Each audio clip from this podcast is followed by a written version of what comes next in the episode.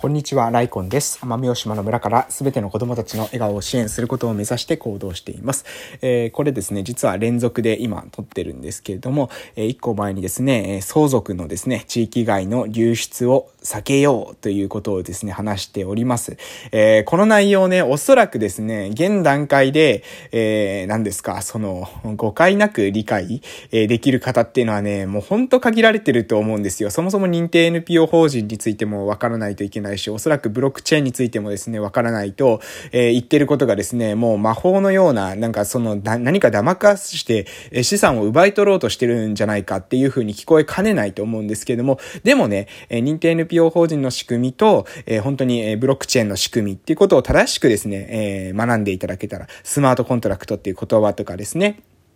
えその、え相続によ、よる寄付っていうことに対してですね、えー、それが非課税になるとか、そういったことが、の、この言葉のですね、キーワードっていうのが、えー、分かっている方からすると、ああ、確かにそういう方法あるかもなっていうふうに思うかと思います。これはね、もう本当に、えー、2030年になろうとする頃ぐらいにはですね、えこういった、えやり方をする人ってね、多分出てくるはずです。えもう、もしかしたらもっと早く出てくるかもしれないですけれども、え私がもう一度ですね、伝えたかった要点っていうのは何かというと、え地地域にあるもの、その地域にあるもの、うん、えー、地域で生まれた資産ですね。えー、地域にある、うん、地域で生まれたというか、地域に根付いた資産って言った方がいいかもしれません。例えば土地、農地、えー、建物、うん。こういったものって移動できないですよね。その、例えばここの土地をですね、えー、切り抜いて、東京に持っていくとかってできないわけじゃないですか。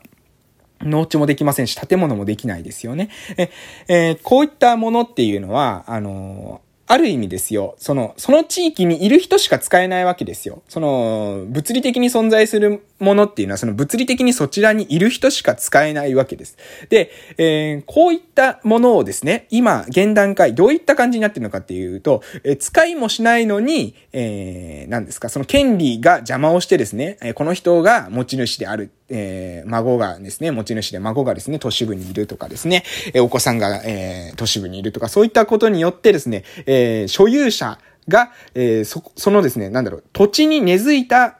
えー、資産であるにもかかわらず、所有者、資産のですね、持ち主がですね、その土地にいないってことがですね、起きるんです。で、このことによって何が起きるのかっていうと、地域におけるですね、えー、うん、あなんだろう、公共意識っていうものが損なわれてしまうんですよ。ここまで繋がってわかる人いたらめちゃくちゃすごいんですけど、これわかりますか？意味。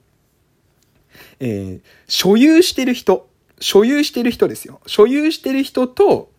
えー、その地域を運営している人が一致していないっていう状態というのは、所有者と、えー、使用者が一致していないという状態ではですね、えー、使用者はですね、えそこ、そのなんですかね、うん、その地域に対して、えー、愛着が持てない。愛着が持てないというか、愛着を損ねる。え、可能性があるということ。うん、これ分かりやすく言うと何でしょう？えー、っと、ちょっとね、ごめんなさい。分かり、難しく例えてし、難しく例えてっていうか、難しく話してしまったと思うんですけども、会社とかで分かりやすいんじゃないですかね。会社とか結構わかりやすいと思いますけど、株式会社って皆さん誰の持ち主かわかりますか？もだ株式会社の、えー、持ち主って誰かわかりますかね？株主なんですよ。うん。社長じゃないんですよね。株主が、えー、会社も、なんだろう、えー、少なくとも資本主義で定義されるですよ。持ち主。会社は誰のものかっていう時に、えー、まあ、資本主義社会の中で、えー、株式会社は誰のものかっていうと、株主のものなんですよ。ね。で、株主のものである。この会社の中で働いている人っているじゃないですか。従業員いますよね。で、じゃあこの従業員が実際には会社の業務をこなしているわけです。で、株主の中でまあ確かにその、なんだろう、創業した社長なんていうのは株も持っていて、自分でそのハンドリングもしている。えー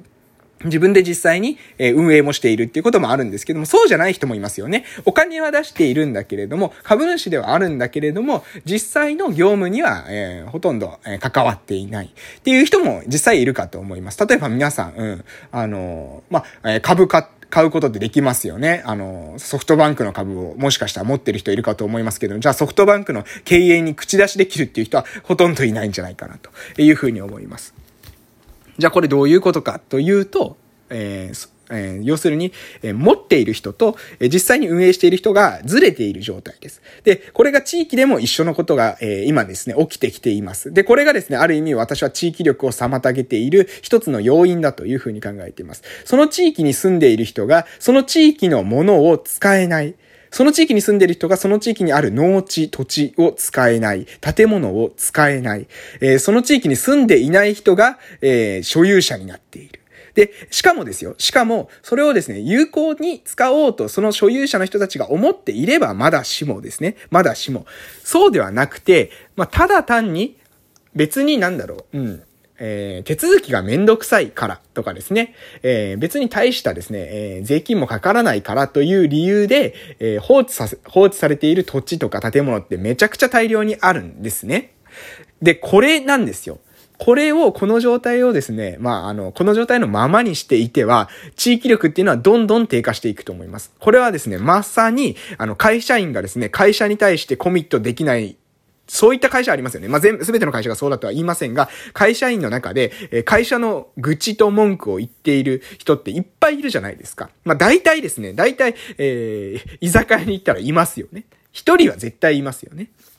あの、それ、そういった現象と一緒です。要するに、自分が、自分たちがその、なんだろう、会社を、自分たちのその当事者意識っていうものが欠如してしまうんですよ。私の会社である。私たちの会社であるっていう風な意識が強ければね。私たちの会社であるっていう意識。私の持ち物であるっていう意識が強ければ、じゃあどこを改善しようかな。どういう風にしたらもっと良くなるのかなっていう風に人間って頭は向かうんですけれども、え私の持ち物じゃない。うん、どうせですね、私にはコントロールできないっていう風になってしまうと、これ結局ですね、人間っていうのは、そうなっていくと、あの、じゃあね、もうあの、知らないってことになっちゃうんですよ。じゃあもう、あの、別に地域にコミットしなくていいや。公共意識が希薄になってもいいや。っていう風に、私はなってしまうと思うんですね。好き勝手していいやと。ね、そういう風になってしまう。そうすると地域の中での、その、公共意識、えー、縁っていうものが、えー、薄れていってしまうんじゃないかなと、私は思うわけです。えー、なので、なので、えー、もう一度ですね、何が言いたいのかというと、そういった意味合いも含めてね、そういった意味合いも含めて、えー、その、所有している人と運営していく人っていうのを一致させていく工夫、もしくは一致しそうになる工夫っていうものが地域には求められていると思います。だいぶ言葉選んでます。だいぶ言葉を選んで話してますけれども、なんかイメージがですね、え掴んでいただけたら、掴める人はですね、掴めるのかなというぐらいに話しております。えー、さらにですね、さらに、さらに、あの、この、何ですか、私が言う、えー、やり方っていうののメリットあります。まあ、前回の配信聞いていただければね、具体的な方法っていうのもね、もうふわっと、え具体的だけどふわっと、具体的かつ抽象的にみたいな話を、あの、前回してますけれども、話せる範囲でね、話してますが、えっ、と、何が言いたいのかっていうと、えっ、と、他にもメリットありましてですね、えー、例えばこの地域にあるものがですね、この地域から流出しない、え、この地域にある建物、土地、農地っていうものの、え、運営権みたいなものが、え、完全にですよ、その相続によってですね、えー、例えば村、え、田舎村にあるものが都市部にですね、権利が完全に異常することなく、えー、まあそこにある認定 NPO 法人とか、え、公共的なところ。ただこれはね、完全に公共だとまたこれ、まだちょっとね、民間主導の、えー、意識っていうものが 薄れてしまうので、えー、反公共みたいな、やっぱ NPO みたいなところがいいと思うんですね。まあ NPO 反公共っていうのもね、ちょっと、いや、公共だろうって言われたら公共なんですけど、でも、その、認定 NPO 法人えー、じゃあ NPO 法人の公共性と、えー、その、なんですかね、役場みたいなところの、えー、公共性ってやっぱ違いますよね。NPO 法人って、えー、市民が行う自由な社会貢献活動を促進するための法人ですよね。なので、市民が行う、えー、公共活動なわけですよ。で、これがポイントなんですよ。市民。えー、まあ、村だったら村民ですけども、その、そこの住民が行う、え公共活動っていうのがこれポイントなんです。住民の人たちが、えそこにあるものを所有している感覚、そして使用できる感覚、これをいかにですね、持たせられるかっていう鍵は、実は、その、相続流出をどう抑制していくのか。抑制っていうのは奪い取るってことじゃないですよ。えー、ただ、その土地はね、ほん、実際はその権利が移動しても、その土地は移動してないんですよ。これが問題なんですよ。で、これはね、あの、ある意味、ある意味、あの、だから金融資産とかだったら別にいいんです。で、そうじゃなくて、土地とかっていうものは、あるのにもかかわらず自分たちが使えないっていう感覚が毎日感じるんですよね。この空き地、あのね、使ったらこういうことできるな、ああいうことできるなって思うのに使えないっていう状態が続くんですよ。で、これがですね、えー、まあ、ある意味その、会社でね、えー、こうしたらもっと良くなるのになと思いながらも、行ったところで変わらないみたいな感覚に似てるわけですよ。で、こういった状況が続けば続くほど、地域に対するコミット力、その、ある意味そのなんだろう、えー、関与していきたいという気持ち、えー、これは、薄れ、薄らいでいくんじゃないか逆に地域にその財産っていうものを残す方向性で、えー、動いた方がですね、その人の子供とか孫も、え、だったらね、あの地域で、に帰って、例えばなんか農業しようと、まあ、あの建物があるんだったらあそこに住もうかな。地域からどうせ移動しないんだったら、物が移動しない。た、もう本当は移動してないんですけどね。土地とか、えー、建物とかのものの、が移動しない。で、権利も、そこに行ったら自分のものだけど、そこにいないんだったら、そこの地域の人たちがある程度使えるっていうような状況になったら、だったらちょっともったいないから、俺が行って俺が使おうかな、みたいな感覚になると思うんですよ。ここがポイントなんですよね。これ人間心理を理解していれば、ある意味ですね、こういった戦略っていうことの合理性っていうのも分かっていただけるんじゃないかなと思いますけども、多分ね、今されている方がな、今、あの、実際にそういった取り組みしてるところって多分ほとんどない、私が知るところではないので、この話はですね、えー、話しても多くの方は理解されないと思いますけれども、でもね、予言的な配信になるんじゃないかなと私は思って、まあもう話そうかなと 思って2022年になったのでね、気前よく話してしまったというところでございます。ということで今日はこの辺で終わらせていただきたいと思います。それではまた明日お会いしましょう。失礼しました。